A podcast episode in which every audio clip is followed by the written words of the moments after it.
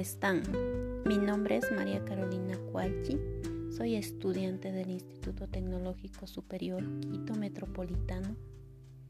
Les doy la bienvenida a este nuevo episodio en el cual vamos a tratar de las pruebas psicométricas. Las pruebas psicométricas o test son herramientas habituales que prácticamente las utilizan en el área de los recursos humanos en todas las organizaciones, las cuales nos permiten eh, a los empleadores eh, realizar un aproximado de los rasgos o, o potenciales de los trabajadores. Las pruebas psicométricas se originan en 1870 en el ámbito de la educación y su objetivo era identificar en los niños el nivel de inteligencia. También vamos a hablar de las diferencias entre el test psicométrico y la evaluación psicométrica. El test.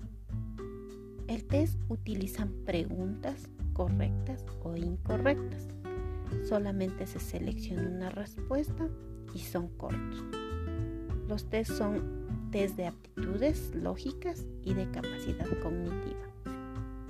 Las evaluaciones, en cambio, son de respuestas largas, como por ejemplo son las evaluaciones de personalidad. Objetivos de las pruebas psicométricas. Las pruebas psicométricas eh, directamente identifican las capacidades, los valores, las aptitudes, las habilidades, las competencias, los rasgos y hasta los gustos de los participantes. También predeterminan el potencial y las limitaciones de cada candidato. En este tema este, verían para qué es bueno el candidato. También determinan qué candidato cumple con los requerimientos que necesita la organización. También predice el desempeño eh, laboral y el comportamiento de cada aspirante. Aquí eh, pueden ser pruebas de ética, honestidad y de valores. Orientan al reclutador sobre el candidato más adecuado para la función que están buscando en la empresa. Ahora, ¿cómo aplicamos las pruebas psicométricas o test psicométricos? Las pruebas eh, o test deben ser aplicadas en un ambiente cómodo, con la luz suficiente, con mucha tranquilidad, para que nuestro participante se sienta a gusto con las pruebas. El tiempo recomendable no debe superar las dos horas porque luego se torna aburrido. Aplicar varias pruebas psicométricas eh, no es un proceso estándar.